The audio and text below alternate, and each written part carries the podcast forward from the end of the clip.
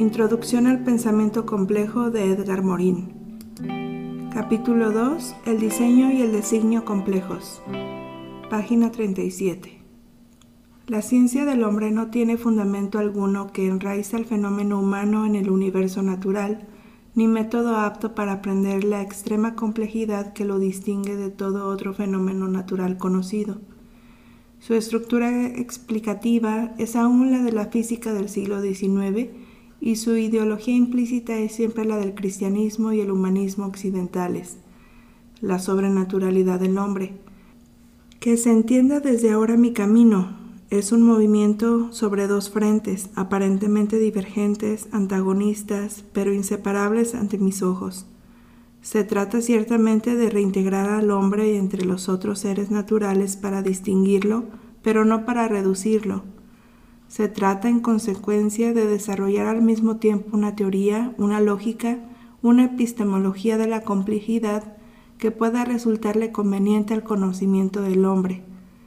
Por lo tanto, lo que se busca aquí es la unidad del hombre y al mismo tiempo la teoría de la más alta complejidad humana. Es un principio de raíces profundas cuyos desarrollos se ramifican cada vez más alto en el follaje. Yo me sitúo entonces bien por fuera de dos clanes antagonistas, uno que borra la diferencia reduciéndola a la unidad simple, otro que oculta la unidad porque no ve más que la diferencia. Bien por fuera, pero tratando de integrar la verdad de uno y otro, es decir, de ir más allá de la alternativa. La investigación que he emprendido me ha llevado cada vez más a la convicción de que tal transgresión debe conllevar una reorganización en cadena de eso que nosotros entendemos como el concepto de ciencia. A decir verdad, un cambio fundamental, una revolución paradigmática nos han parecido necesarios y cercanos. El espesor de las evidencias ya está minado, la tranquilidad de las ignorancias sacudida, las alternativas ordinarias ya pierden su carácter absoluto, otras alternativas se bosquejan. Lo que la autoridad ha ocultado, ignorado, rechazado, ya surge de la sombra, mientras que lo que parecía la base del conocimiento se fisura. La Indoamérica. Estamos en ese sentido mucho más avanzados y a la vez mucho más atrás de lo que pudiéramos creer. Hemos descubierto ya las primeras costas de América, pero todavía creemos que se trata de la India.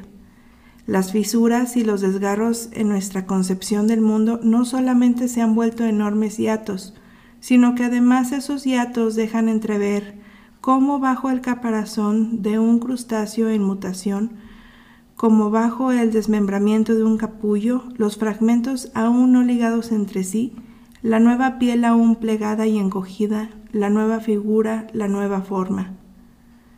Así es que había desde el comienzo dos brechas en el cuadro epistemológico de la ciencia clásica. La brecha microfísica reveló la interdependencia del sujeto y objeto, la inserción del azar en el conocimiento, la deificación de la noción de materia, la irrupción de la contradicción lógica en la descripción empírica, la brecha macrofísica unía en una misma entidad los conceptos hasta entonces absolutamente heterogéneos de espacio y tiempo y destruía todos nuestros conceptos desde el momento en que eran llevados más allá de la velocidad de la luz. Pero esas dos brechas estaban infinitamente lejos de nuestro mundo, una en un muy pequeño, la otra en lo muy grande.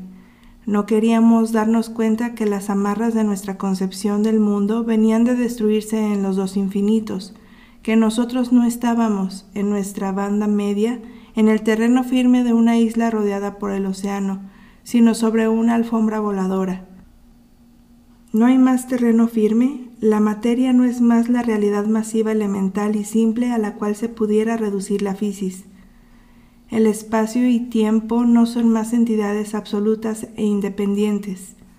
No hay más, no solamente una base empírica simple, sino también una base lógica simple, nociones claras y distintas, realidad no ambivalente, no contradictoria, estrictamente determinada, que pudiera constituir el sustrato físico. De allí una consecuencia capital, lo simple, las categorías de la física clásica que constituyen el modelo de toda ciencia, no es más el fundamento de todas las cosas, sino un pasaje, un momento entre dos complejidades, la complejidad microfísica y la complejidad macrocosmofísica. U. Teoría sistémica. La teoría de sistemas y la cibernética se recortan en una zona incierta común. En principio, el campo de la teoría de sistemas es mucho más amplio, casi universal, porque en un sentido todo realidad conocida, desde el átomo hasta la galaxia, pasando por la molécula, la célula, el organismo y la sociedad, puede ser concebida como sistema, es decir, como asociación combinatoria de elementos diferentes. De hecho, la teoría de sistemas, que empezó con von Bertalanffy como una reflexión sobre la biología, se expandió frondosamente a partir de los años 1950 en las más variadas direcciones. Podríamos decir de la teoría de sistemas que ofrece un aspecto incierto para el observador exterior y para aquel que penetra en ella revela al menos tres facetas, tres direcciones contradictorias, hay un sistemismo fecundo que lleva en sí un principio de complejidad. Hay un sistemismo vago y plano, fundado sobre la repetición de algunas verdades asépticas primeras, holísticas, que nunca llegarán a ser operantes. Está finalmente el System Analysis, que es el equivalente sistémico del engineering cibernético, pero mucho menos fiable, y que transforma el sistemismo en su contrario, es decir, como el término análisis indica en operaciones reduccionistas. El sistemismo tiene en principio los mismos aspectos fecundos que la cibernética. Esta, refiriéndose al concepto de máquina, conserva en la abstracción algo de su origen concreto y empírico. La virtud sistémica es a. Haber puesto en el centro de la teoría, con la noción de sistema, no una unidad elemental discreta, sino una unidad compleja, un todo que no se reduce a la suma de sus partes constitutivas. B. Haber concebido la noción de sistema no como una noción real, ni como una noción puramente formal, sino como una noción ambigua o fantasma. C.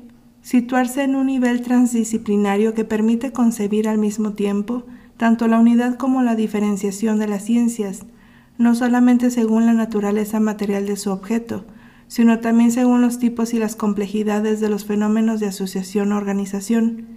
En este último sentido, el campo de la teoría de sistemas es no solamente más amplio que el de la cibernética, sino de una amplitud que se extiende a todo lo cognoscible. El sistema abierto. La de sistema abierto es originalmente una noción termodinámica, cuyo carácter primario era el de permitir circunscribir de manera negativa el campo de aplicación del segundo principio, que requiere la noción de sistema cerrado, es decir, que no dispone de una fuente energética material exterior a sí mismo. Tal definición no hubiera ofrecido interés alguno si no fuera que se podía, a partir de allí, considerar a un cierto número de sistemas físicos, la llama de una vela, el remolino de un río alrededor del pilar de un puente, y sobre todo a los sistemas vivientes como sistema cuya existencia y estructura dependen de una alimentación exterior y en el caso de los sistemas vivientes no solamente material energética, sino también organizacional e informacional. Esto significa A. que se constituyó un puente entre la termodinámica y la ciencia de lo viviente.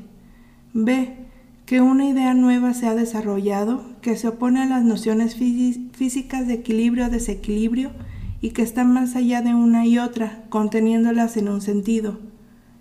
Un sistema cerrado como una piedra, una mesa, está en un estado de equilibrio, es decir, que los intercambios de materia y energía con el exterior son nulos. Por el contrario, la constancia de la llama de una vela, la constancia del medio interno de una célula o de un organismo, no están ligados en modo alguno a un equilibrio semejante. Hay, por el contrario, desequilibrio en el flujo energético que los alimenta, y sin ese flujo habría un desorden organizacional que conllevaría una decadencia rápida. En primer lugar, el desequilibrio nutricional permite al sistema mantenerse en aparente equilibrio, es decir, en estado de estabilidad y de continuidad, y ese equilibrio aparente no puede más que degradarse si queda librado a sí mismo, es decir, si hay clausura del sistema. Una vez asegurado ese estado constante y por lo tanto frágil, steady state en la terminología inglesa, estado estable, tiene algo de paradójico. Las estructuras se mantienen mientras los constituyentes cambian, y así es que tenemos no solamente al remolino o a la llama de la vela, sino a nuestros organismos, donde nuestras moléculas y nuestras células se renuevan, mientras que el conjunto permanece aparentemente estable y estacionario. En un sentido, el sistema debe cerrarse al mundo exterior a fin de mantener sus estructuras y su medio interno, que si no se desintegrarían. Pero es su apertura lo que permite su clausura. El problema se vuelve aún más interesante desde el momento en que uno supone una relación indisoluble entre el mantenimiento de la estructura y el cambio de los constituyentes, y nos abrimos a un problema clave, primordial, central, evidente del ser viviente, problema sin embargo ignorado y oculto no solamente por la antigua física, sino también por la metafísica occidental cartesiana, para la cual todas las cosas vivientes son consideradas como entidades cerradas y no como sistema organizando su clausura, es decir, su autonomía en y por su apertura. Dos consecuencias capitales se desprenden entonces de la idea de sistema abierto. La primera es que las leyes de organización de lo viviente no son de equilibrio, sino de desequilibrio, retomando o compensando de dinamismo estabilizado. Vamos a preparar el terreno para esas ideas. La segunda consecuencia, quizá más importante aún, es que la inteligibilidad del sistema debe encontrarse no solamente en el sistema mismo, sino también en su relación con el ambiente, y esa relación no es una simple dependencia, sino que es constitutiva del sistema. La realidad está de allí en más tanto en el vínculo como en la distinción entre el sistema abierto y su ambiente. Ese vínculo es absolutamente crucial desde el punto de vista epistemológico, metodológico, teórico, empírico. Lógicamente, el sistema no puede ser comprendido más que incluyendo en sí al ambiente, que le es a la vez íntimo y extraño y es parte de sí mismo siendo al mismo tiempo exterior. Metodológicamente se vuelve difícil estudiar sistemas abiertos como entidades radicalmente aislables. Teórica y empíricamente, el concepto de sistema abierto abre la puerta a una teoría de la evolución que no puede provenir más que de interacciones entre sistema y ecosistema y que en sus lazos organizacionales más notables puede ser concebido como un desborde del sistema en un metasistema. La puerta está de allí en más abierta hacia una teoría de sistemas autoeco-organizadores, por cierto abiertos ellos mismos, porque lejos de escapar a la apertura, la evolución hacia la complejidad la acrecenta, es decir, de sistemas vivientes. Finalmente, siendo la relación fundamental entre los sistemas abiertos y el ecosistema de orden material energético y a la vez organizacional e informacional, se podría tratar de comprender el carácter al mismo tiempo determinado y aleatorio de la relación ecosistémica. Es extraordinario que una idea tan fundamental como la del sistema abierto haya emergido tardía y localmente, lo que muestra a qué punto lo más difícil de percibir es la evidencia. De hecho, ella está presente, aunque no explícitamente desarrollada, en ciertas teorías, notablemente en Freud, donde el yo es un sistema abierto al mismo tiempo sobre el ello y el superyo, no pudiendo constituirse más que a partir de uno y otro, manteniendo relaciones ambiguas pero fundamentales con uno y otro.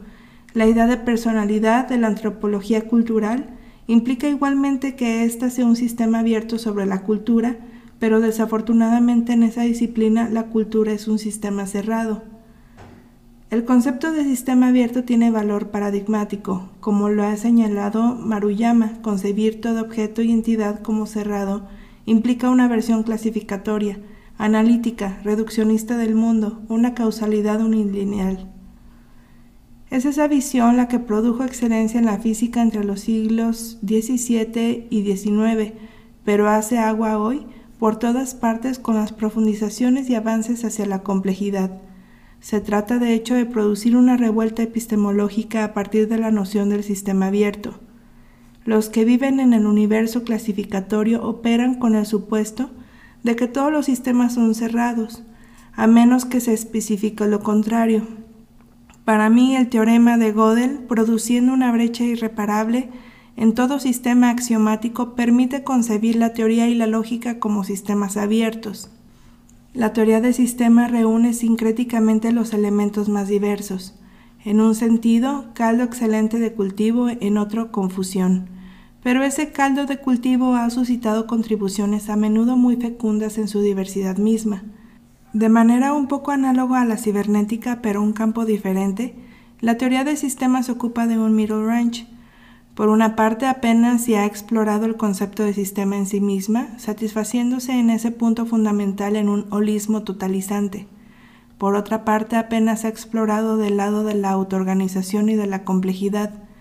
Queda un enorme vacío conceptual entre la noción de sistema abierto y la complejidad del sistema viviente más elemental, que las tesis sobre la jerarquía de von Bertalanffy no llegan a rellenar. Después de ese texto de 1976 hubo trabajos notables en el sentido complejo, notablemente los de Jean-Louis Le Monnier en la teoría del sistema general, la obra de Yves Varel, La paradoja y el sistema, y el concepto de sistema político de Jean-Louis Boullem. Finalmente, la teoría de sistemas, dado que responde a una necesidad cada vez más urgente, hace a menudo su entrada en las ciencias humanas por dos lados equivocados, uno tecnocrático y el otro totalizador. Mucha abstracción general despegada de lo concreto y no llega a formar un modelo. Pero no nos olvidemos, el germen de la unidad de la ciencia está allí. El sistemismo, si ha de ser superado, debe en todo caso ser integrado. Información-organización. Ya hemos encontrado la noción de información en la cibernética, Podríamos también haberla encontrado en la teoría de sistemas, pero es necesario que consideremos a la información no como un ingrediente, sino como una teoría que llama a un análisis preliminar autónomo. La información es una noción nuclear pero problemática, de allí toda su ambigüedad. No podemos decir casi nada acerca de ella, pero tampoco podemos prescindir de ella. La información surgió con Hartley y sobre todo con Shannon y Weber, en su aspecto por una parte comunicacional, se trataba de la transmisión de mensajes y ha encontrado integrada en una teoría de la comunicación. Por otra parte, en su aspecto estadístico basado en la probabilidad, o más bien la improbabilidad de aparición de tal o cual unidad elemental portadora de información, o binary digit bit. Su primer campo de aplicación fue un campo de emergencia, la telecomunicación. Pero muy rápidamente la transmisión de información tomó con la cibernética un sentido organizacional. De hecho, un programa portador de información no hace más que comunicar un mensaje a un ordenador que computa cierto número de operaciones. Más asombrosa aún fue la posibilidad de extrapolar muy heurísticamente la teoría del dominio biológico. Desde que se estableció que la autorreproducción de la célula o del organismo podía ser concebida a partir de una duplicación de un material genético o ADN, desde que se concibió que el ADN constituía una suerte de doble hélice cuyos escalones estaban formados por cuasisignos químicos, cuyo conjunto podía constituir un cuasimensaje hereditario, la reproducción podía entonces ser concebida como la copia de un mensaje, es decir, una emisión-recepción incorporable al cuadro de la teoría de la comunicación, uno podía asimilar cada uno de los elementos químicos a unidades discretas desprovistas de sentido, como los fonemas o las letras del alfabeto, combinándose en unidades complejas dotadas de sentido como las palabras.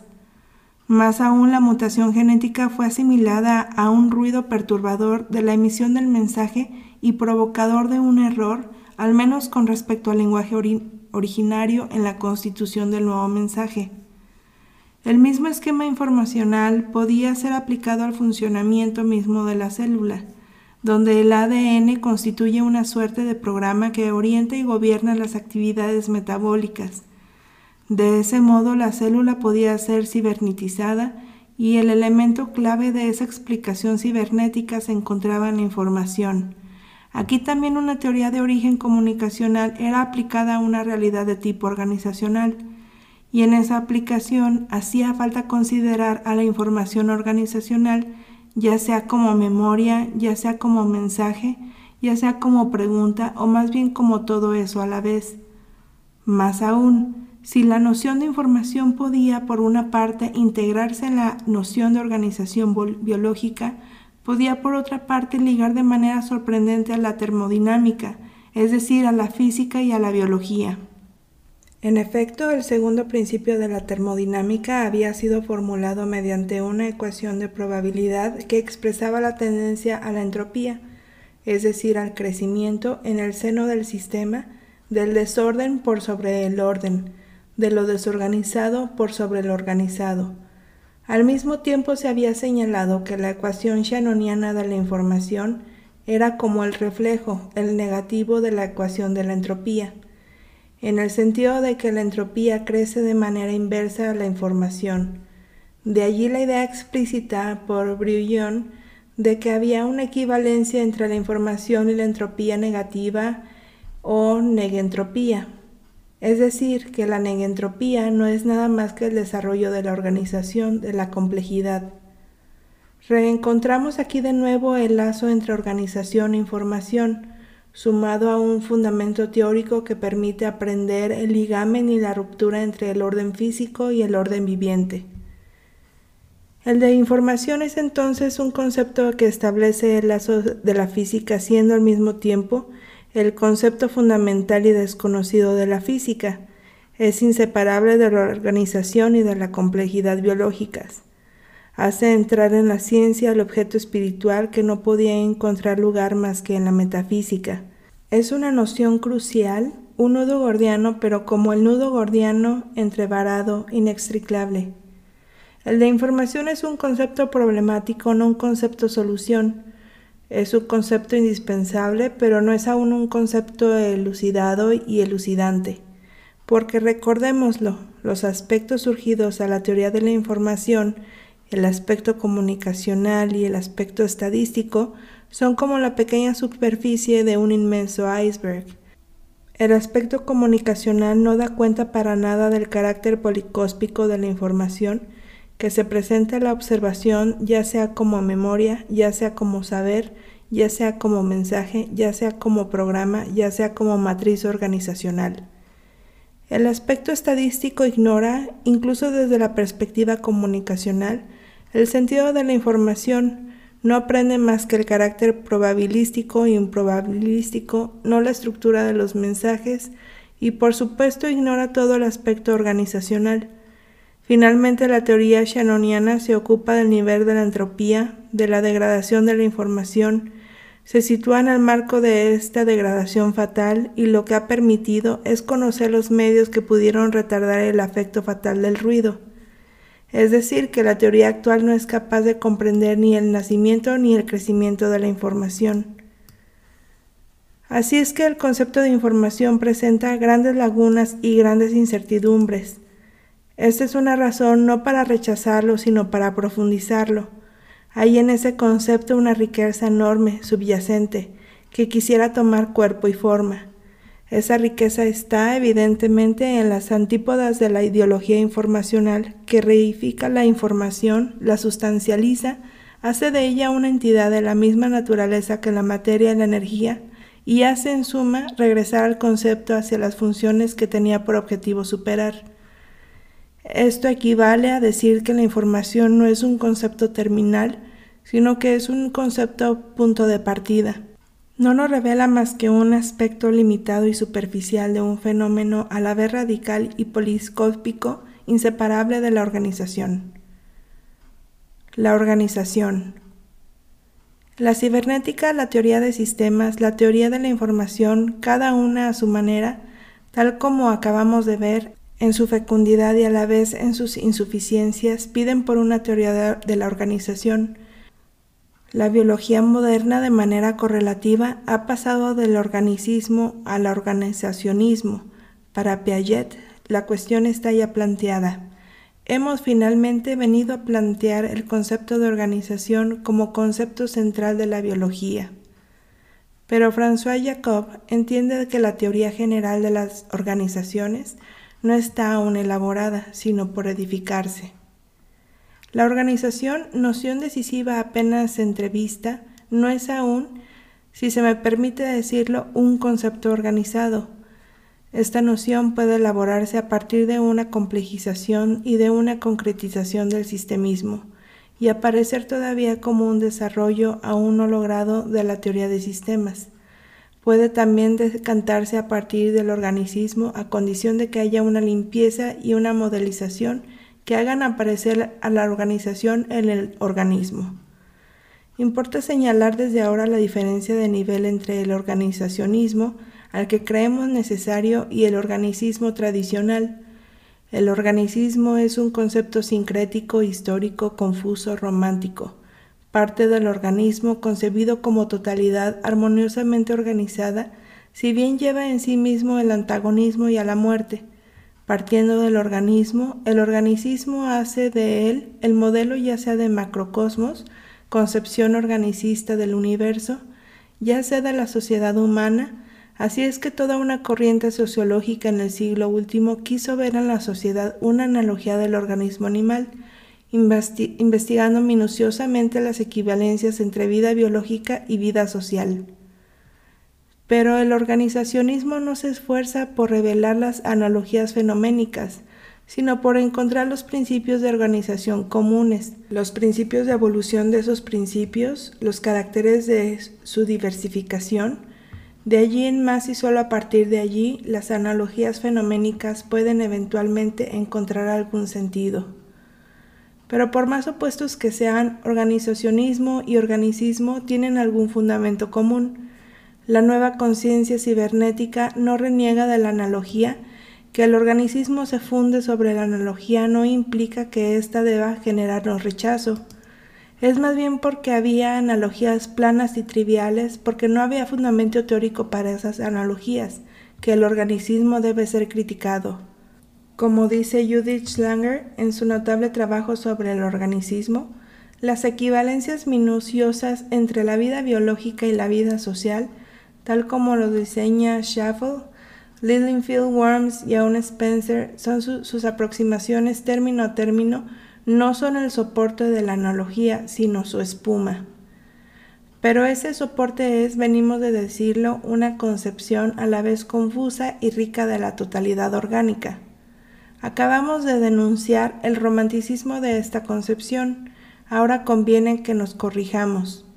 El organismo romántico, como aquel del Renacimiento, como aquel del pensamiento chino, ha pensado siempre que el organismo obedece a una organización compleja y rica, que no puede ser reducida a las leyes lineales, a principios simples, a ideas claras y distintas, a una visión mecanicista. Su virtud está en la intuición de que la organización vital no puede ser comprendida con la misma lógica que la organización de la máquina artificial y que la originalidad lógica del organismo se traduce en la complementariedad de términos que según la lógica clásica son antagonistas, mutuamente rechazantes, contradictorios. El organicismo, en una palabra, supone una organización compleja y rica, pero no la propone. El organismo es también una máquina en el sentido en que este término significa totalidad organizada, pero de un tipo diferente al de las máquinas artificiales, ya que la alternativa al reduccionismo no está en un principio vital, sino en una realidad organizacional viviente.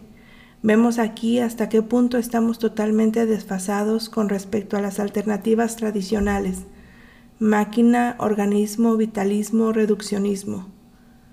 Pero si uno decide complementar la noción de organización con la de organismo, si la primera no es estrictamente reduccionista, analítica, mecanicista, ni la segunda no es solamente totalidad portadora de un misterio vital inexpresable, nos podemos entonces aproximar un poco más al problema de lo viviente, porque es justamente con la vida que la noción de organización toma un espesor organísmico, se vuelve un misterio romántico. Es allí donde aparecen los rasgos fundamentales inexistentes en las máquinas artificiales, una relación nueva con respecto a la entropía, es decir, una aptitud que no sería más que temporaria para crear negentropía, a partir de la entropía misma, una lógica mucho más compleja y sin duda diferente de aquella de toda máquina artificial.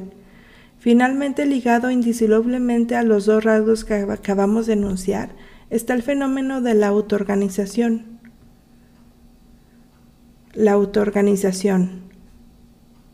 La organización viviente, es decir, la autoorganización, está más allá de las posibilidades actuales de la aprehensión de la cibernética, la teoría de sistemas, la teoría de la información, por supuesto, de estructuralismo, y aún del concepto mismo de organización, tal como aparece en su desarrollo más avanzado, en Piaget, donde permanece ciego a su pequeño prefijo recursivo auto, cuya importancia tanto fenoménica como epistemológica se nos revelará como capital. Es en otra parte que el problema de la autoorganización emerge, por una parte a partir de la teoría de los autómatas autorreproductores, self-reproducting automata, y por otra parte a partir de una tentativa de teoría metacibерnética. En el primer sentido es la reflexión genial de von Neumann la que presenta los principios fundamentales. En el segundo sentido, los alcances teóricos fueron audazmente ensayados a lo largo de tres encuentros, notablemente por Ashby, von Forster, Goddard Gunther y algunos otros. Pero la suerte de la teoría de la autoorganización fue doblemente infortunada con respecto a la cibernética. Como se dijo, fue la aplicación a las máquinas artificiales lo que hizo la fortuna de la cibernética y atrofió su desarrollo teórico. Pero si bien es concebible en principio construir una teoría de una máquina artificial autoorganizada y autorreproductora, el estado de la tecnología y de la teoría, así hay aún inconcebible actualmente la posibilidad de crear tal máquina. Como revancha, la teoría de la autoorganización estaba hecha para comprender lo viviente, pero permaneció demasiado abstracta, demasiado formal para tratar los datos y los procesos físico-químicos que hacían a la originalidad de la organización viviente. De allí que la teoría de la autoorganización no podía aún aplicarse a nada práctico. Al mismo tiempo, los créditos cesaron pronto de alimentar al primer esfuerzo teórico y los investigadores, surgidos ellos mismos de disciplinas diversas, se dispersaron. Por otra parte, la teoría de la autoorganización necesitaba una revolución epistemológica más profunda aún que aquella de la cibernética, y eso contribuyó a detenerla en sus posiciones de partida. De todos modos, hay posiciones de partida, si bien no se puede hablar verdaderamente de teoría. 1. Para empezar, Schrödinger puso de relieve desde 1945 la paradoja de la organización viviente, que no parece obedecer al segundo principio de la termodinámica.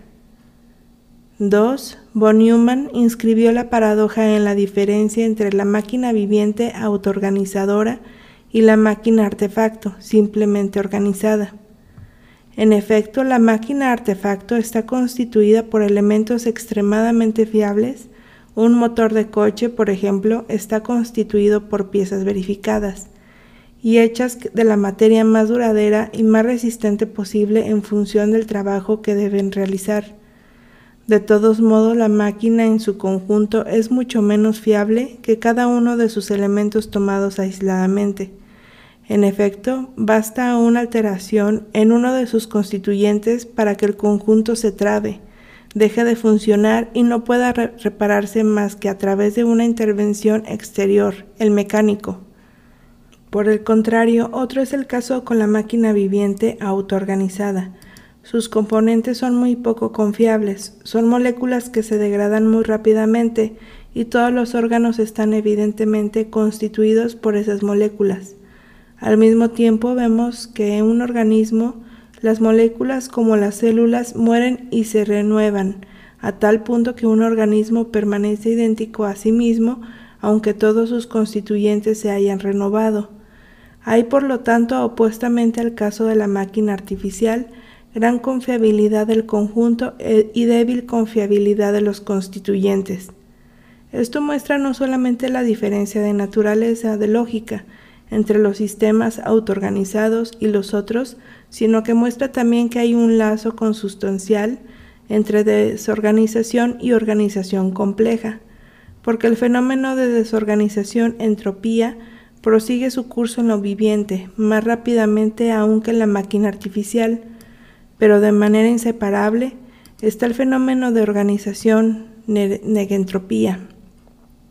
Allí está el lazo fundamental entre entropía y negentropía, que no tiene nada de oposición maniquea entre dos entidades contrarias. Dicho de otro modo, el lazo entre vida y muerte es mucho más estrecho, profundo, que lo que hubiéramos alguna vez podido metafísicamente imaginar. La entropía, en un sentido, contribuye a la organización que entiende a arruinar y, como veremos, el orden autoorganizado no puede complejizarse más que a partir del orden o más aún a partir del ruido, porque estamos en un orden informacional.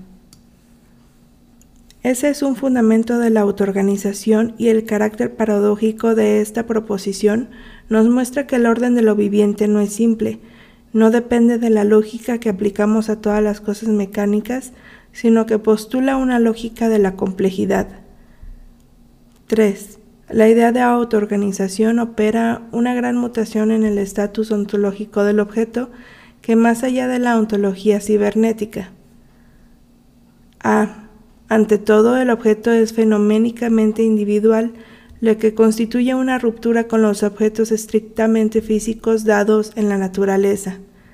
La fisicoquímica estudia por una parte las leyes generales que rigen a esos objetos, y por otra parte sus unidades elementales, la molécula, el átomo, que están a partir de allí aislados de su contexto fenoménico, es decir, que hay disociación del ambiente, juzgado siempre como prescindible.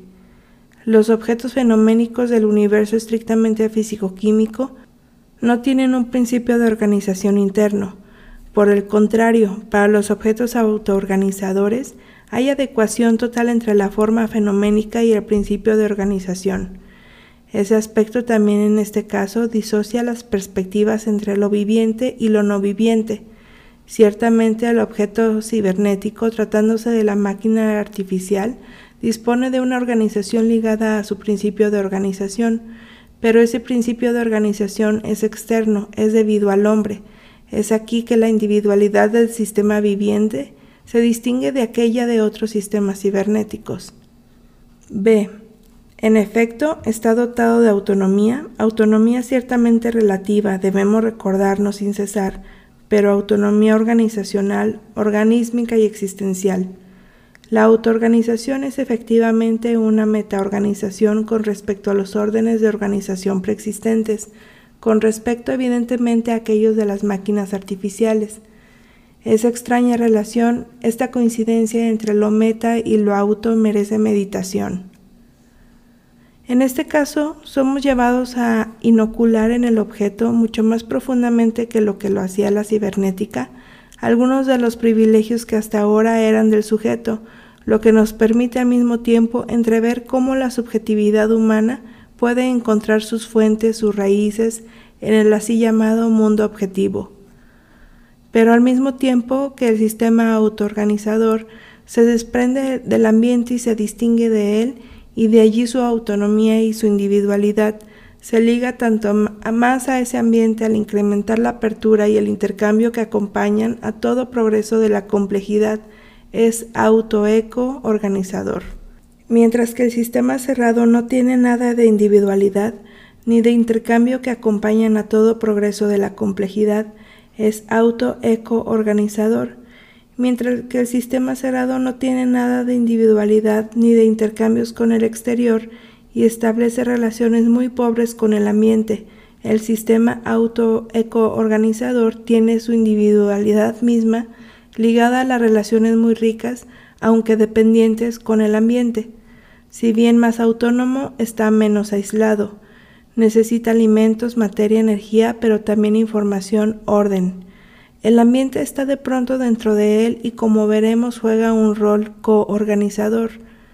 El sistema auto-eco-organizador no puede entonces bastarse a sí mismo, no puede ser totalmente lógico más que introduciendo en sí mismo el ambiente ajeno.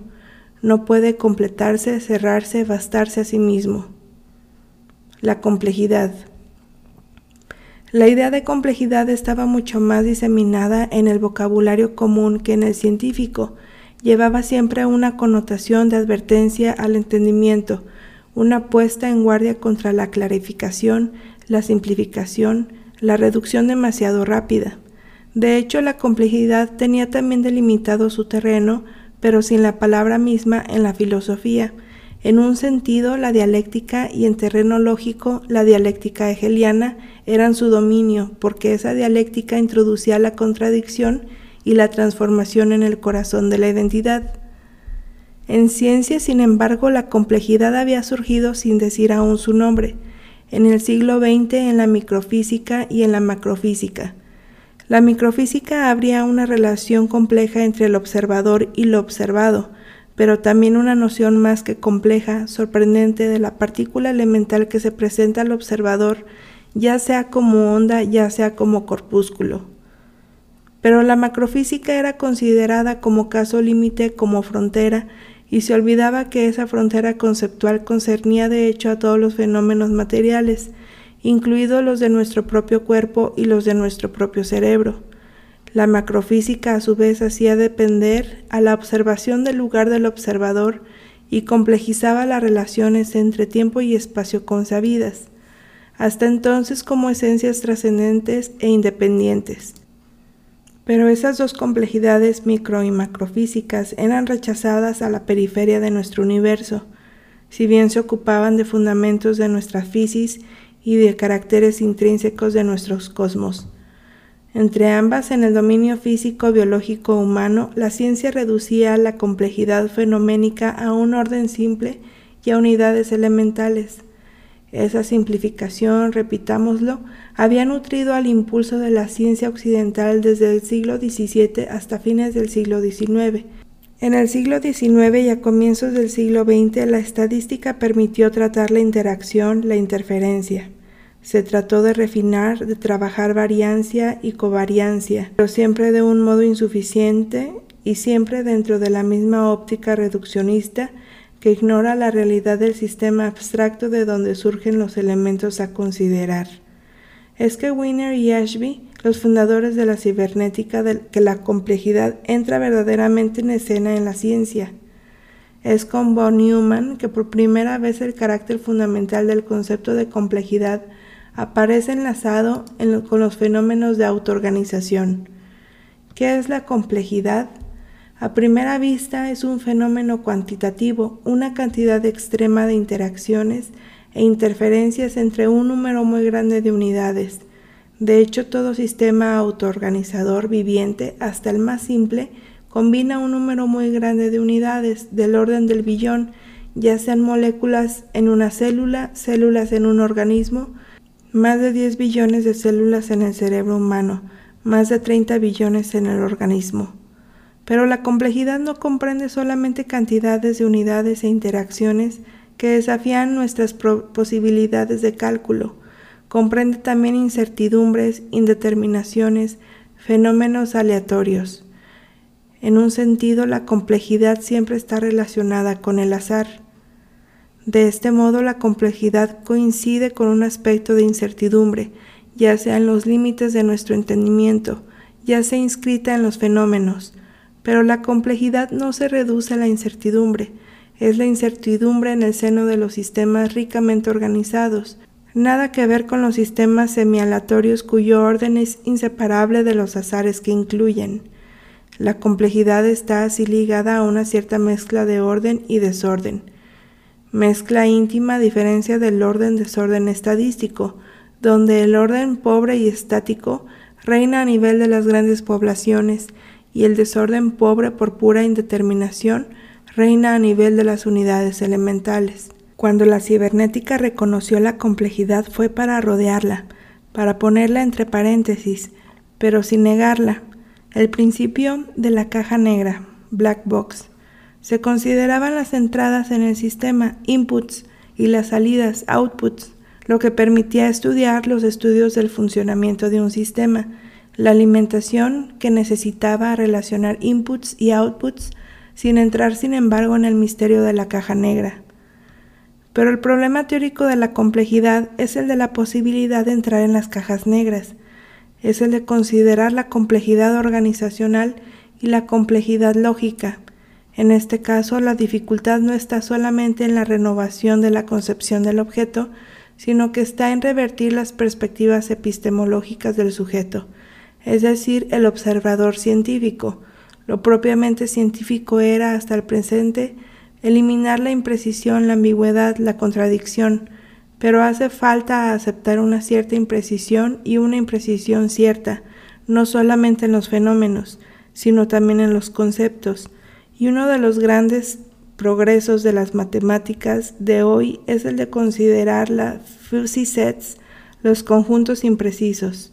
Una de las conquistas preliminares en el estudio del cerebro humano es la de comprender que una de sus superioridades sobre la computadora es la de poder trabajar con lo insuficiente y lo impreciso. Hace falta de ahora en más aceptar una cierta ambigüedad y una ambigüedad cierta en la relación sujeto-objeto, orden-desorden, auto-heteroorganización. Hay que reconocer fenómenos inexplicables como la libertad o la creatividad, inexplicables fuera del cuadro complejo que permite su aparición. Von Neumann ha mostrado el acceso lógico a la complejidad. Trataremos de recorrerlo, pero no somos los dueños de las llaves del reino, y es allí donde nuestro viaje permanecerá inacabado. Vamos a entrever esa lógica a partir de ciertas características exteriores.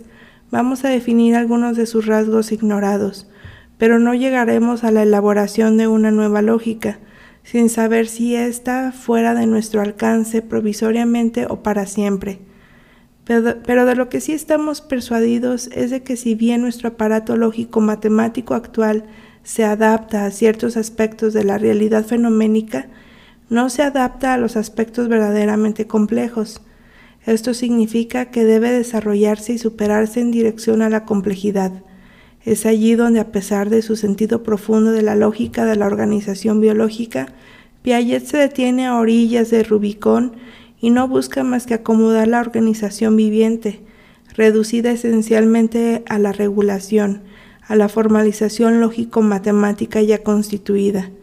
Nuestra única ambición será la de pasar de Rubicón y aventurarnos en las nuevas tierras de la complejidad. Mataremos de ir no de lo simple a lo complejo, sino de la complejidad hacia aún más complejidad.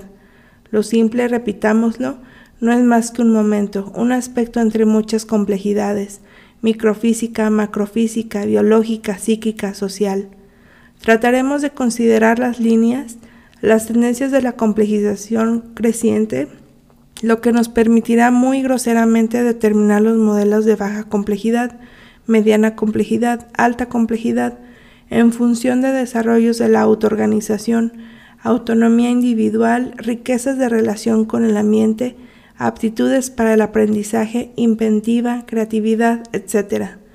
Pero finalmente llegaremos a considerar a partir del cerebro humano los fenómenos verdaderamente sorprendentes de muy alta complejidad y a proponer como noción nueva y capital para considerar el problema humano a la hipercomplejidad el sujeto y el objeto.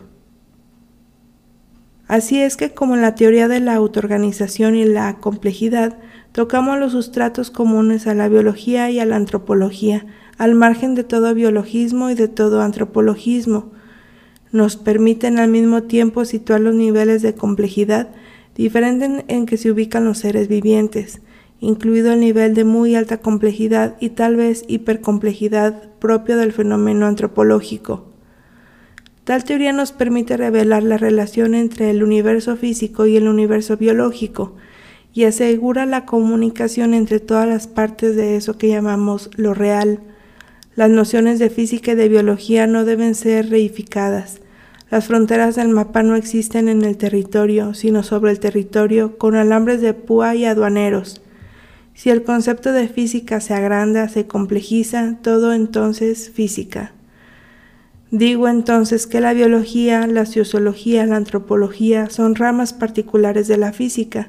Asimismo, si el concepto de biología se agranda, se complejiza. Todo aquello que es sociológico y antropológico es entonces biológico. La física, así como la biología, dejan de ser reduccionistas, simplificadoras y se vuelven fundamentales. Esto es casi incomprensible cuando uno está en el paradigma disciplinario en el cual la física, la biología, la antropología son cosas distintas, separadas, no comunicantes. Se trata de hecho de una apertura teórica, de una teoría abierta que vamos a esforzarnos para elaborar. El lector ya puede ver que esa teoría permite la emergencia en su propio campo de aquello que había sido hasta ahora rechazado fuera de la ciencia, el mundo y el sujeto. La noción del sistema abierto se abre en efecto no solamente sobre la física, por mediación de la termodinámica, sino más amplia, más profundamente sobre la fisis, es decir, sobre la naturaleza ordenada desordenada de la materia, sobre un devenir físico ambiguo que tiende a la vez al desorden, entropía y a la organización, constitución de sistemas cada vez más complejos. Al mismo tiempo, la noción de sistema abierto llama a la noción de ambiente, y allí aparece no más solamente la fisis como fundamento material, sino el mundo como horizonte de realidad más vasto, abierto más allá al infinito, porque todo ecosistema puede volverse sistema abierto dentro de otro ecosistema más vasto, etc. Así es que la noción de ecosistema, de agrandamiento en engrandamiento, se extiende por todos los azimuts, por todos los horizontes. El sujeto emerge al mismo tiempo que el mundo. Emerge desde el punto de partida sistémico y cibernético allí donde un cierto número de rasgos propios de los seres humanos, finalidad, programa, comunicación, etc., son incluidos en el objeto máquina. Emerge sobre todo a partir de la autoorganización, cuando autonomía, individualidad, complejidad, incertidumbre, ambigüedad se vuelven los caracteres propios del objeto, cuando sobre todo el término auto lleva en sí la raíz de la subjetividad. Se puede concebir que desde entonces, sin que hubiera un abismo epistemológico infranqueable, la autorreferencia llevará a la conciencia de sí, que la autorreflexividad llevará a la reflexión, en suma, a que aparecieran sistemas dotados de una capacidad de autoorganización tan elevada como para producir una misteriosa cualidad llamada conciencia de sí, consciousness of self-awareness, pero el sujeto emerge también en sus características esenciales que desde Kierkegaard han sido subrayadas. Lleva en sí su individualidad irreductible, su suficiencia en tanto ser recursivo que se envuelve siempre sobre sí mismo, y su insuficiencia en tanto que ser abierto, indecible en sí mismo. Lleva en sí a la brecha, la fragmentación, la pérdida, la muerte, el más allá. Así es que nuestro punto de vista cuenta con el mundo y reconoce al sujeto, más aún presenta uno y otro de manera recíproca e inseparable.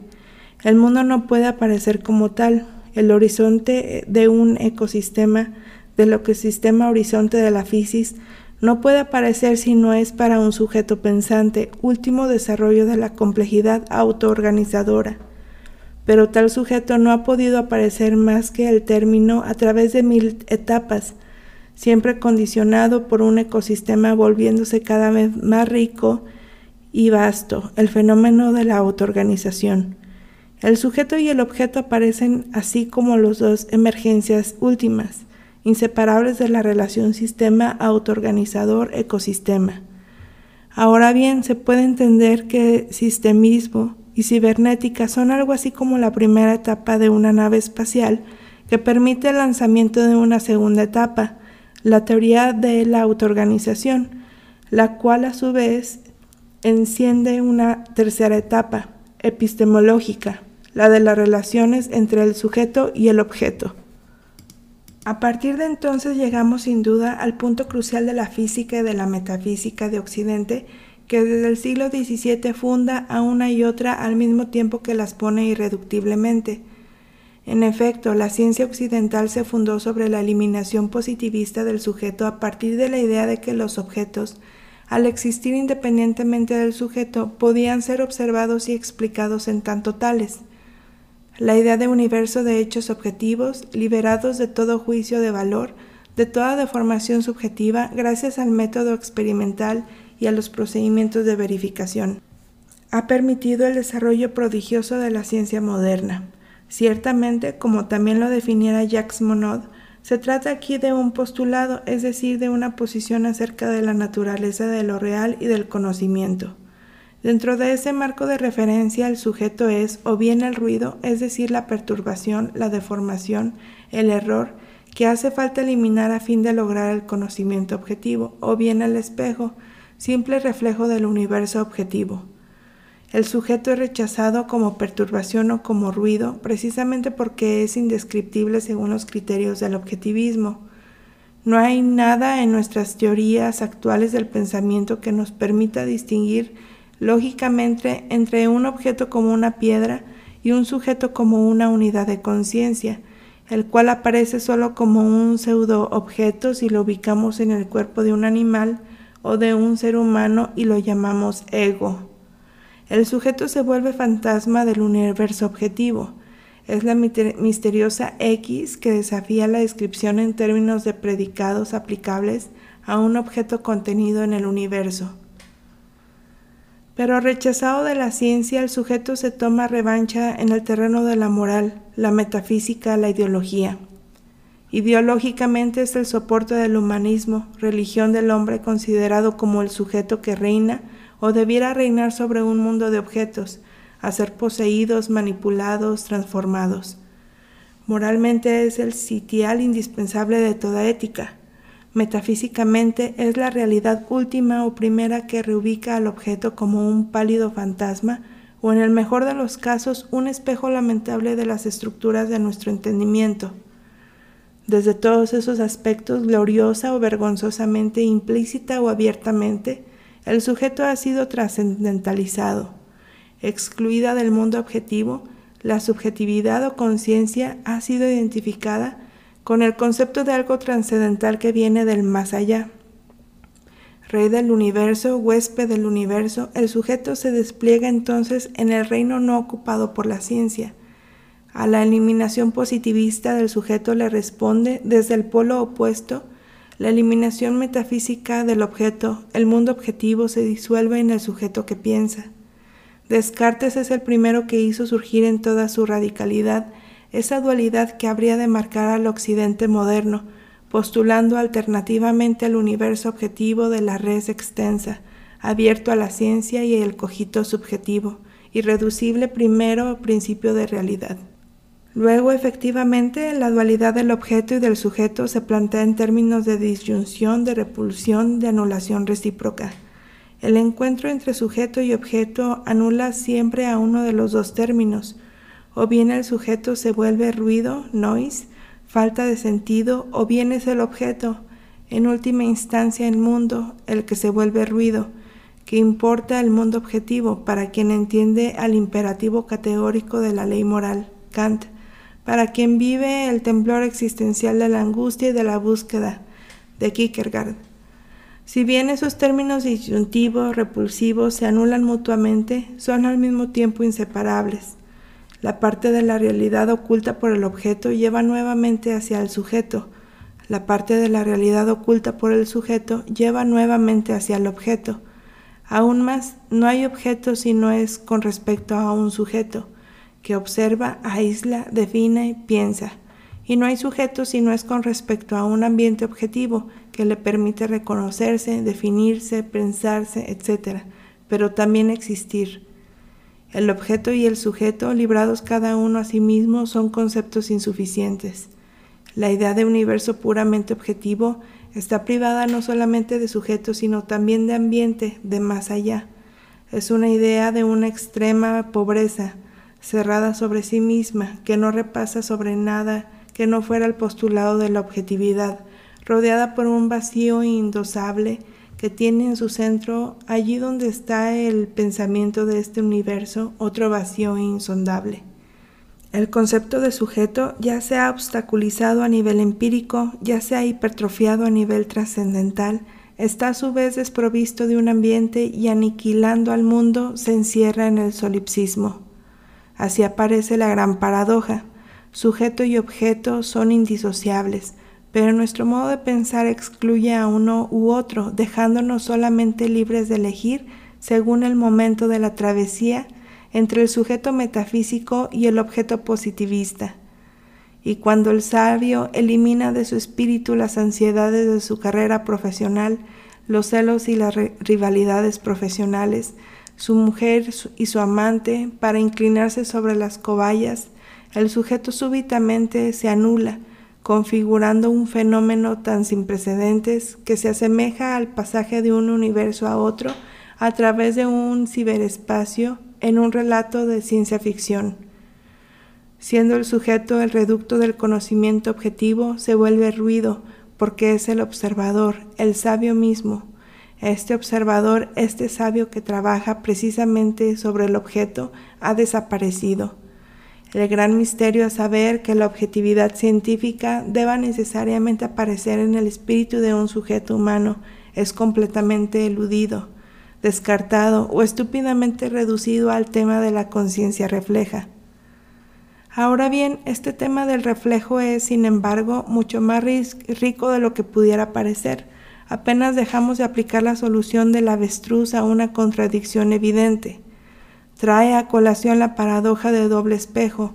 En efecto, el concepto positivista de objeto hace de conciencia una realidad, espejo, y al mismo tiempo una ausencia de realidad, reflejo y se puede efectivamente afirmar que la conciencia, de manera sin duda incierta, refleja al mundo, pero si el sujeto refleja al mundo, esto puede también significar que el mundo refleja al sujeto.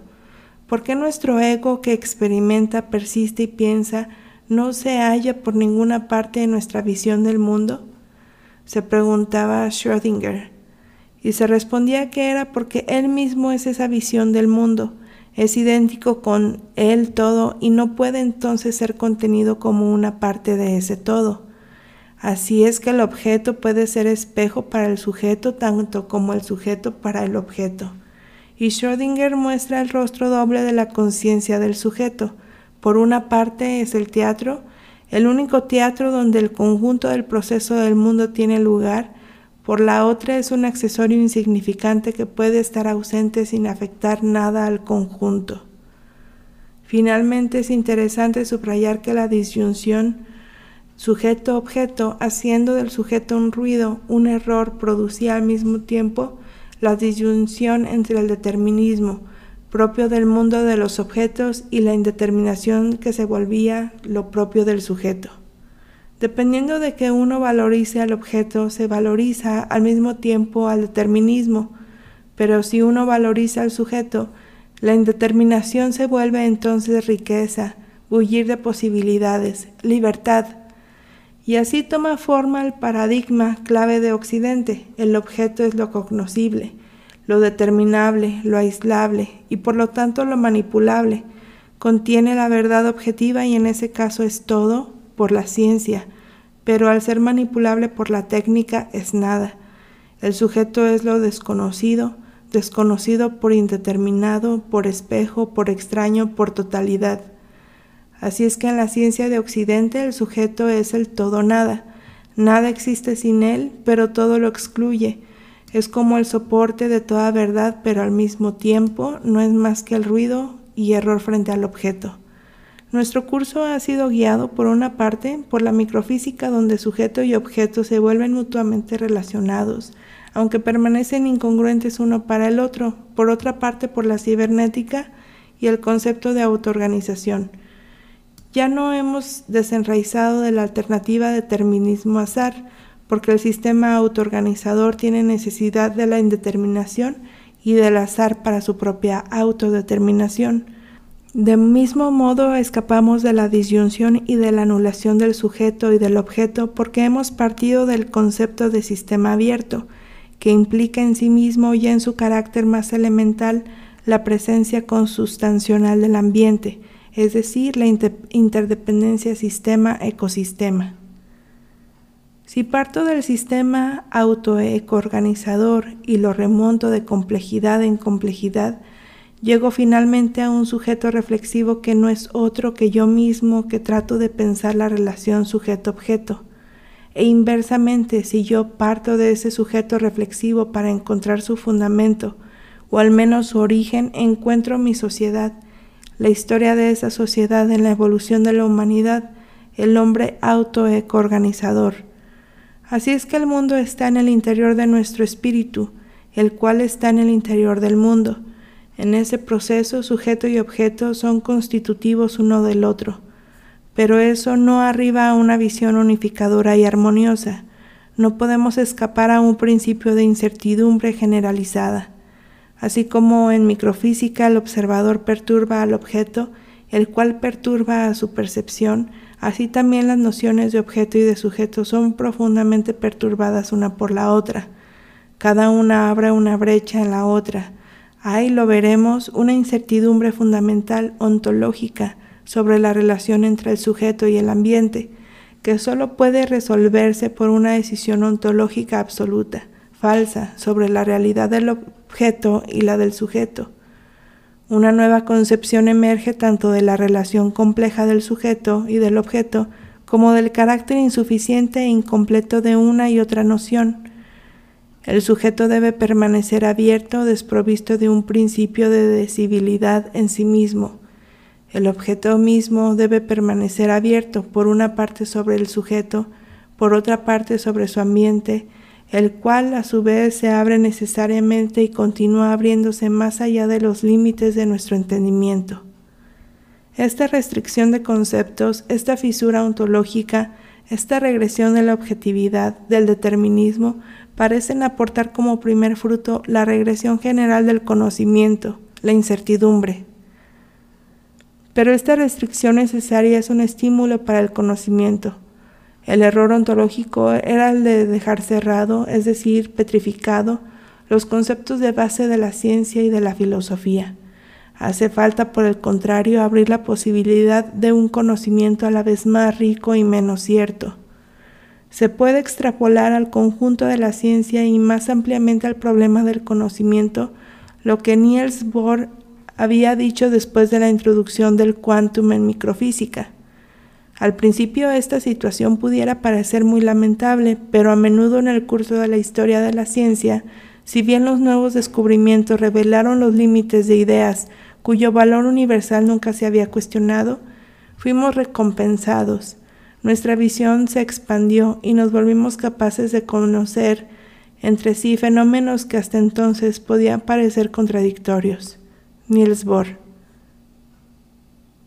Coherencia y apertura epistemológica. El esfuerzo teórico cuyo movimiento indicamos, trabajando naturalmente sobre la relación sujeto-objeto, trabaja al mismo tiempo sobre la relación entre el investigador, en este caso yo mismo, y el objeto de su conocimiento, al traer consustancialmente un principio de incertidumbre y de autorreferencia, trae consigo un principio autocrítico y autorreflexivo. A través de esos dos rasgos lleva ya en sí mismo su propia potencialidad epistemológica. La epistemología tiene necesidad de encontrar un punto de vista que pueda considerar nuestro propio conocimiento como objeto de conocimiento, es decir, una metapunto de vista como en el caso en que un metalenguaje se constituye para considerar al lenguaje devenido objeto. Al mismo tiempo, este metapunto de vista debe permitir la autoconsideración crítica del conocimiento, enriqueciendo la reflexividad del sujeto cognoscente. Aquí podemos esbozar el punto de vista epistemológico que permite controlar, es decir, criticar, trascender y reflexionar sobre nuestra teoría. Es también el punto de vista que nos sitúa ecosistémicamente al tomar conciencia de las determinantes condicionamientos del ambiente. Es necesario considerar a. El punto de vista que situándonos en el ecosistema natural nos incita a examinar los caracteres biológicos del conocimiento. Esta biología del conocimiento se ocupa evidentemente de las formas célebres a priori, constitutivas del conocimiento humano y también de sus modos de aprendizaje a través del diálogo con el ambiente. B. El punto de vista que nos sitúa en nuestro ecosistema social Hic et Nunc, el cual produce los determinantes condicionamientos ideológicos de nuestro conocimiento. Así la consideración del ecosistema social nos permite distanciarnos de nosotros mismos, mirarnos desde el exterior, objetivarnos, es decir, reconocer al mismo tiempo nuestra subjetividad. Pero ese esfuerzo necesario es insuficiente. Hay entre el sistema cerebral humano y su ambiente una incertidumbre fundamental que no puede ser evitada.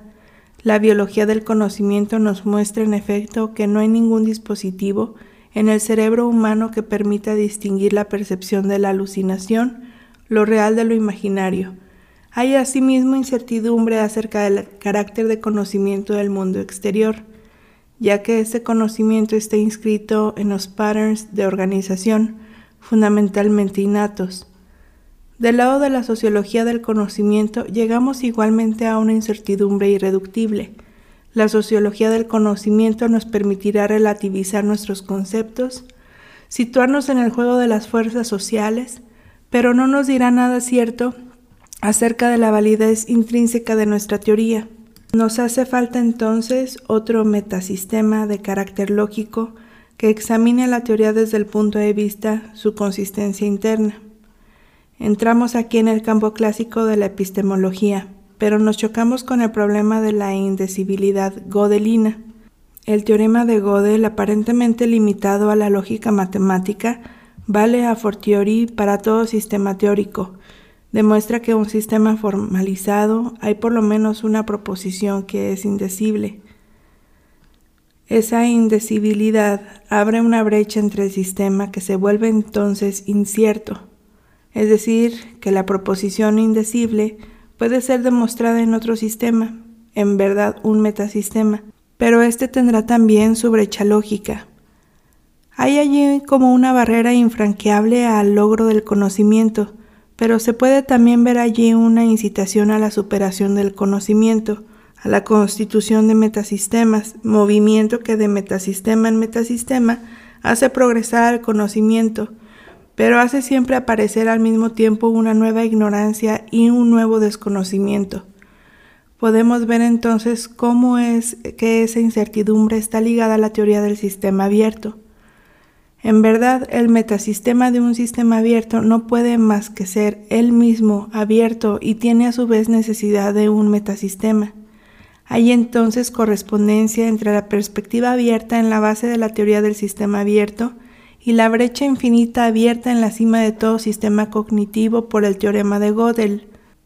Todo ello nos incita a una epistemología abierta.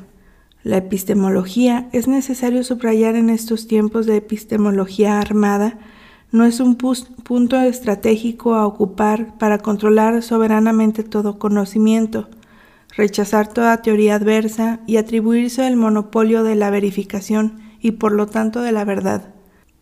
La epistemología no es pontificia ni judicial, es el lugar tanto de la incertidumbre como de la dialógica. En efecto, todas las incertidumbres que hemos revelado deben confrontarse, corregirse las unas a las otras, interdialogar sin que pueda esperar siempre taponar con el esparadrapo ideológico la brecha última. Es aquí que la expresión citada anteriormente de Niels Bohr según la cual una limitación al conocimiento se transforma en una ampliación del conocimiento, cobra su pleno sentido epistemológico y teórico. Todo progreso importante del conocimiento, como lo ha señalado Kuhn, se opera necesariamente por la quiebra y la ruptura de sistemas cerrados, que no tienen dentro de ellos mismos la aptitud de la trascendencia. Se opera entonces cuando una teoría se muestra incapaz de integrar observaciones cada vez más centrales una verdadera revolución que quiebra en el sistema aquello que le daba tanto su coherencia como su clausura.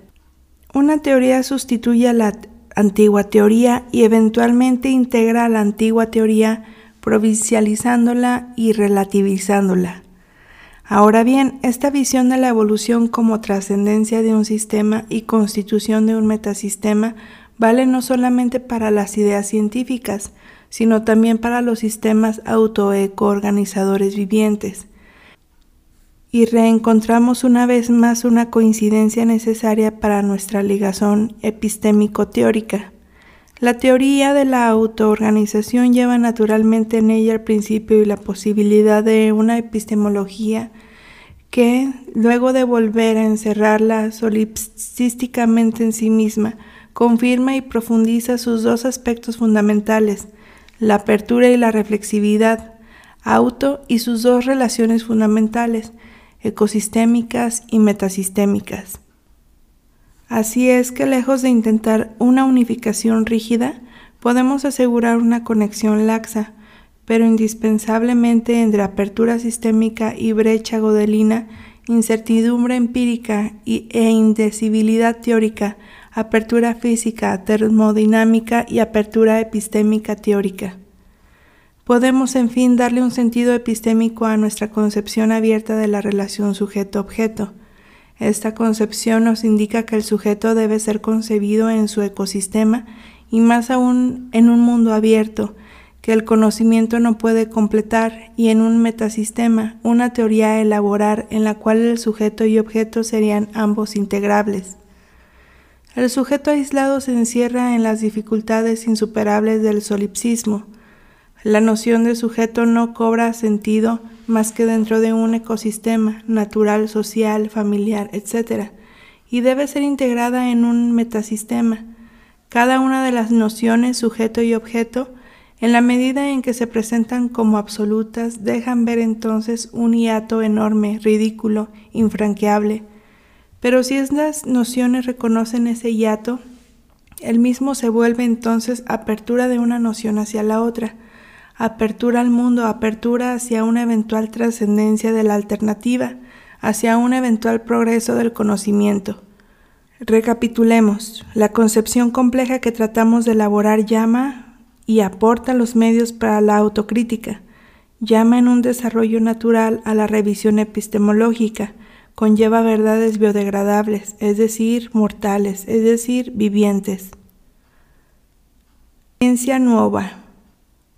Así es que venimos de esbozar, atravesando la cibernética, el sistemismo, la teoría de la información, el discurso que nos proponemos desarrollar.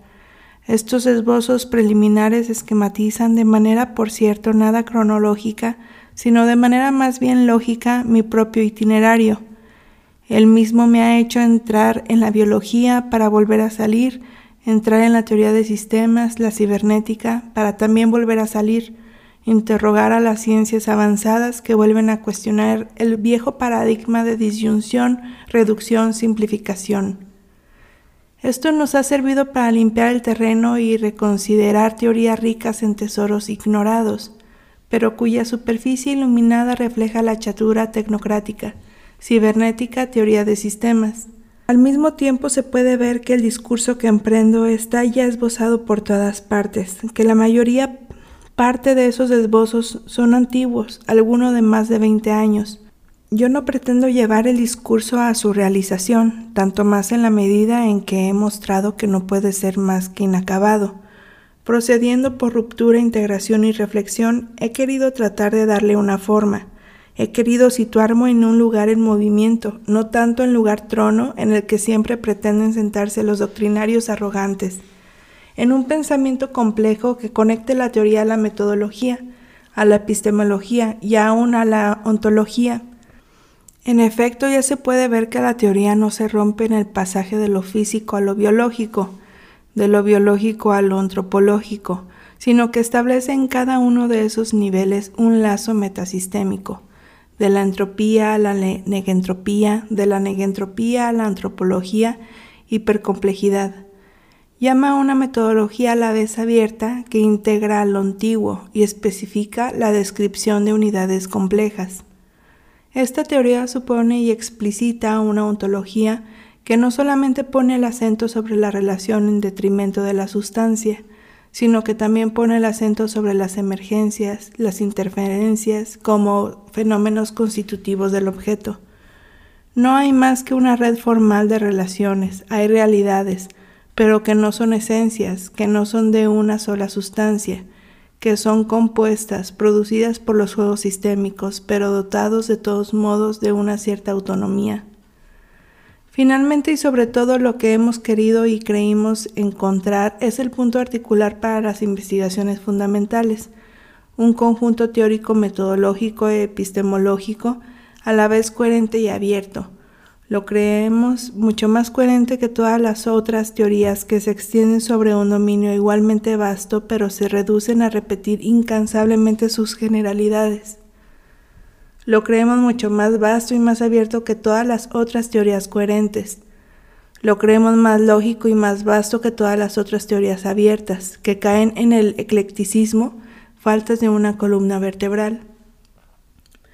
Vamos a intentar aquí un discurso multidimensional no totalitario, teórico pero no doctrinario. La doctrina es la teoría cerrada, autosuficiente, por lo tanto insuficiente, abierto a la incertidumbre y a la trascendencia, no ideal, idealista, sabiendo que la cosa no será nunca totalmente encerrada en el concepto, el mundo jamás aprisionado en el discurso. Tal es la idea de la ciencia nueva. Este término que hemos tomado de Vico, en un contexto y un texto diferentes, quiere indicar que nuestro esfuerzo se sitúa en una modificación, una transformación, un enriquecimiento del concepto actual de ciencia, que como lo había dicho Bronowski, no es ni absoluto ni eterno, se trata de una transformación multidimensional de aquello que entendemos por ciencia, que concierne a aquello que parece constituir alguno de sus intangibles imperativos, comenzando por la inevitabilidad de la parcelación disciplinaria y el fraccionamiento teórico. Por la unidad de la ciencia. Postulamos la posibilidad y al mismo tiempo la necesidad de una unidad de la ciencia una unidad tal es evidentemente imposible e incomprensible dentro del marco actual en el cual miríadas de datos se acumulan en los alveolos disciplinarios cada vez más estrechos y taponados. Es imposible dentro del marco en el que las grandes disciplinas parecen corresponder a esencias y a materias heterogéneas, lo físico, lo biológico, lo antropológico, pero es concebible en el campo de una fisis generalizada. Bien entendida, una tal unificación no tendría ningún sentido si fuera únicamente reduccionista, reduciendo a nivel más simple de organización los fenómenos de organización compleja. Sería insípida si se hiciera efectiva envolviéndose en una generalidad omnipresente, como la palabra sistema. Solo tiene sentido si es capaz de aprender al mismo tiempo unidad y diversidad, continuidad y rupturas, pero nos parece bien que eso sea posible en una teoría de la autoecoorganización, abierta a una teoría general de la fisis. Física, biología, antropología dejan de ser entidades cerradas, pero no pierden su identidad. La unidad de la ciencia respeta la física, la biología, la antropología, pero golpea al fisismo, al biologicismo, al antropologismo. Se ve la diferencia con la tentativa de unidad de la ciencia lanzada por el positivismo lógico. Aquel no ha podido más que jugar el rol de una epistemología armada que prohíba llevar la mirada allí donde se debe precisamente mirar hoy en día, hacia lo incierto, lo ambiguo, lo contradictorio. Como siempre, una teoría que se quiere fundamental escapa al campo de las disciplinas, las atraviesa como lo han hecho, aunque cada una con su propia ceguera y su propia arrogancia, el marxismo, el freudismo, el estructuralismo.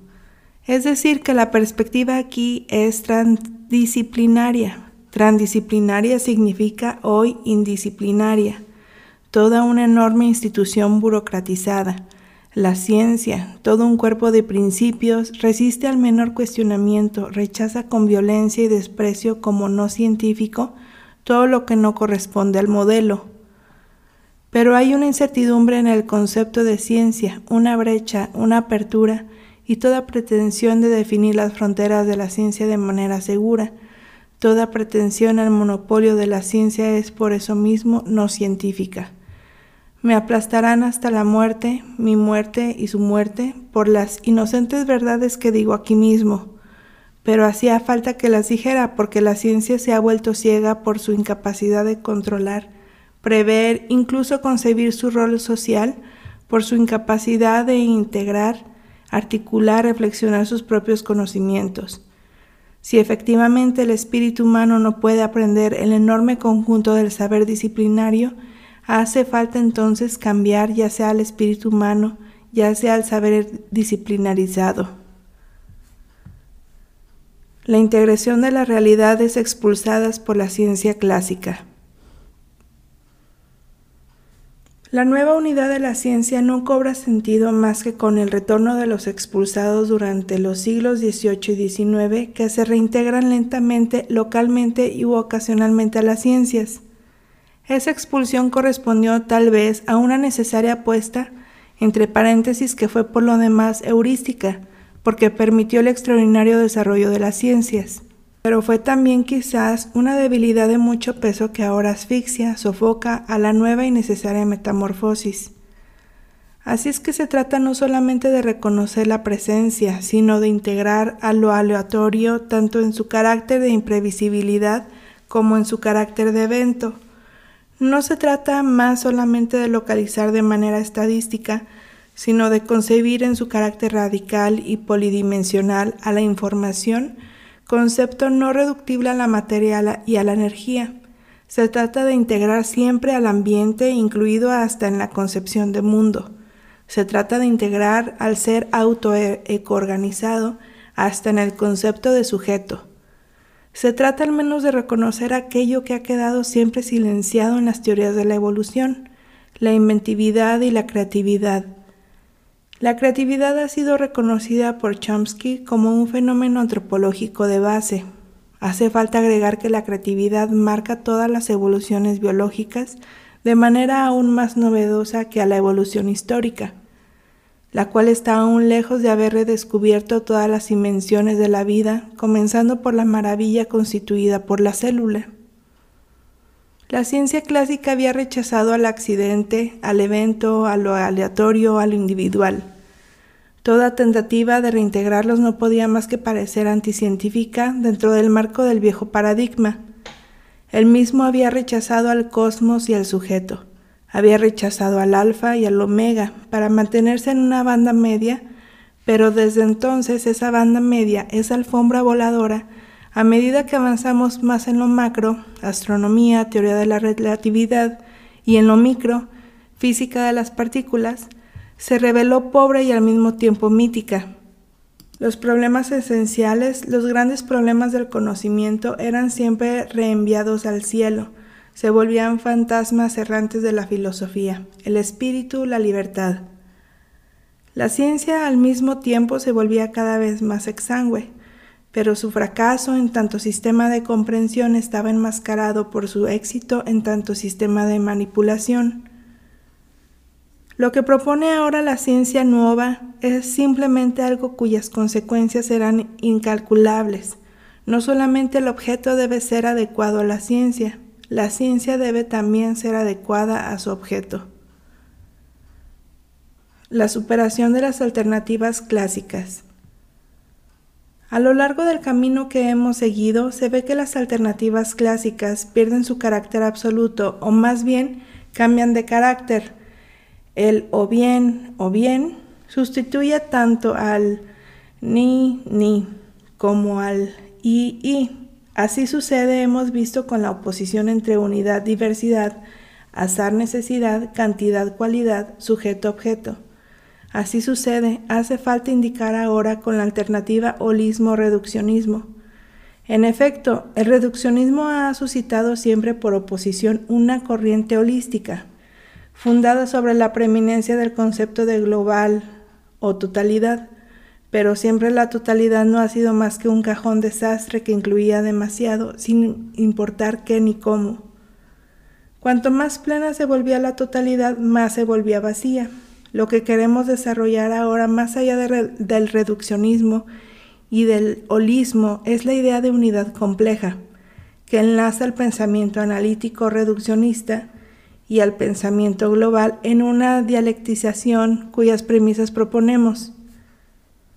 Esto significa que si la reducción, la búsqueda de unidades elementales simples, la descomposición de un sistema en sus elementos, el origen de lo complejo en lo simple sigue siendo un carácter esencial del espíritu científico, no es ni la única ni sobre todo la última palabra. Así es que la ciencia nueva no destruye a las alternativas clásicas, no aporta la solución monista que sería la esencia de la realidad, pero los términos alternativos se vuelven términos antagonistas, contradictorios y al mismo tiempo complementarios en el seno de una visión más amplia que deberá reencontrar y afrontar nuevas alternativas. El cambio paradigmático. Sentimos ahora que nos acercamos a una revolución considerable, tan considerable que tal vez no tenga lugar, una que concierne al gran paradigma de la ciencia occidental y de manera correlativa a la metafísica que es tanto su negativo como su complemento. Repitámoslo, las fallas, las fisuras se multiplican en ese paradigma, pero siempre se mantiene. Lo que afecta a un paradigma, es decir, la clave de todo un sistema de pensamiento, afecta a la vez a la ontología, a la metodología, a la epistemología, a la lógica, y en consecuencia a la práctica, a la sociedad, a la política. La ontología de Occidente estaba fundada sobre las entidades cerradas como ser la sustancia, la identidad, la causalidad lineal, el sujeto, el objeto. Esas entidades no se comunican entre ellas, las oposiciones provocaban la repulsión o la anulación de un concepto por el otro, como sujeto-objeto. La realidad podía entonces ser englobada mediante ideas claras y distintas. En ese sentido, la metodología científica era reduccionista y cuantitativa.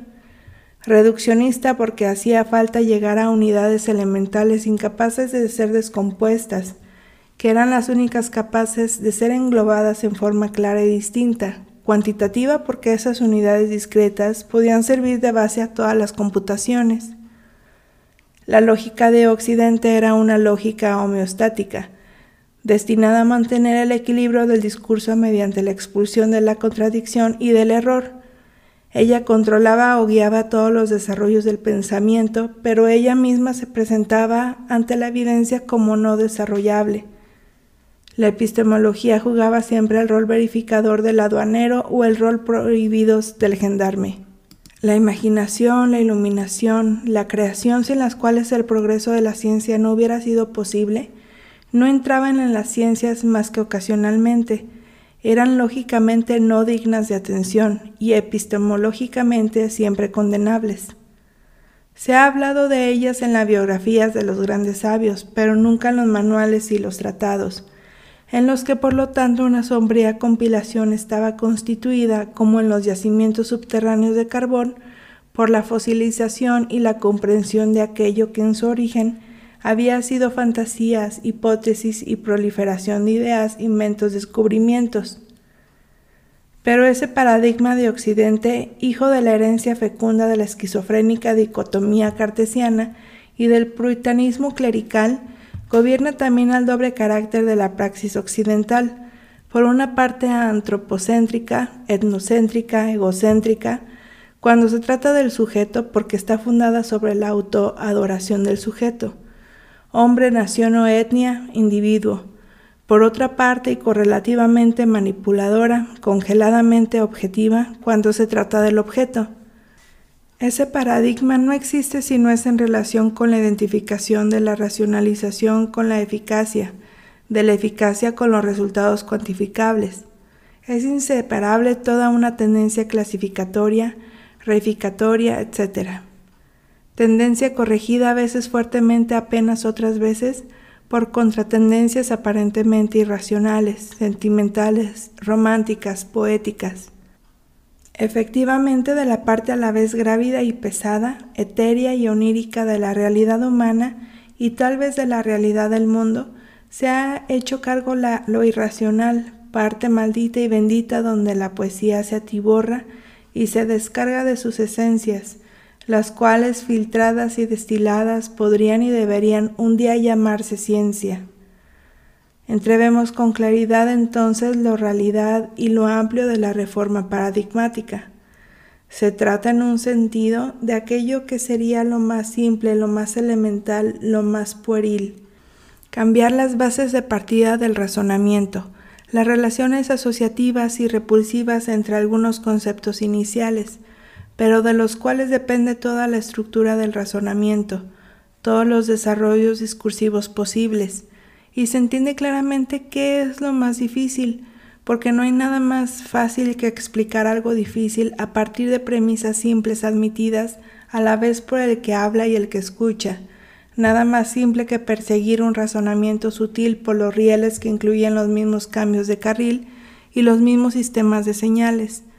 Pero no hay nada más difícil que modificar el concepto angular, la idea masiva y elemental que sostiene todo el edificio intelectual, porque es evidentemente toda la estructura del sistema de pensamiento la que se haya trastornada transformada. Es toda una enorme estructura de ideas la que colapsa. He aquí aquello para lo cual hay que prepararse.